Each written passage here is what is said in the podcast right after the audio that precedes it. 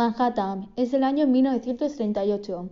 Ahí se encuentra una cafetería poco concurrida a pesar de que es muy céntrica y tiene unos cafés deliciosos. No, tío, es mi móvil. Déjame mierda en mi móvil. Parece mi madre desde pequeña que se hace.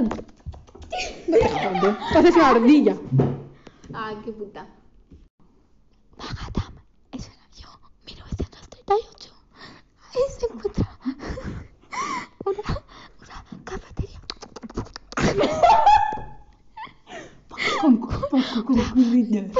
Poco, poco. A pesar de que es muy céntrica y tiene Yo te voy a matar. ¿Tú sabes o no sabes? Yo a ti te mataré. No te irás a clases de chino. la señorita calendario. Calendario, no, calentis, hombre. Ay, Cale- ASMR, ASMR. qué asco. Vamos a poner todas babas en las montes. Deja de poner más babas. Manhattan, es el año 1938.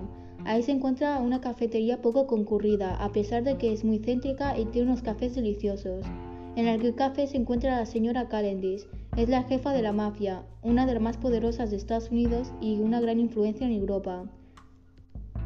En cambio, todo el mundo cree que es su nombre por su anonimato.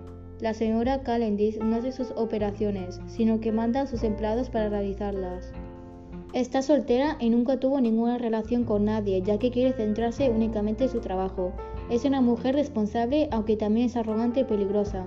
Es realmente bella, y ella lo sabe, así que lo usa para seducir a los hombres para luego robarles. Cuando se propone algo, no para hasta conseguirlo sin importar el daño que pueda llegar a ocasionar. La señora Calendish está tomando un café en su cafetería habitual cuando llegan dos hombres corpulentos y se sientan a su silla sin pedir permiso. En el local solo están ellos tres. La señorita Calendish les pregunta, ¿quieren algo? Lo dice con una voz dulce e inocente. Un hombre llamado Paul le dice que no se haga la inocente porque ellos saben quién es no desean ir con rodeos, a lo cual lógicamente ella lo niega y se hace la loca. Ellos insisten y ella sigue negándolo, hasta que llega un punto que se arte de esos individuos y se va de la cafetería. Los dos hombres deciden perseguirle, lo intentan raptar. La señorita astuta saca de su bolsa un bote de agua mezclado con lejía y pimienta, le rocía y seguidamente les queman los ojos. Así pues, ambos terminan falleciendo por el dolor que eso les causó. La señorita Calendish revisó sus bolsillos y encontró su cartera. La abrió y resultó que eran sus empleados quienes descubrieron su identidad. Quedaron ahí los cadáveres y ella se fue. Fin.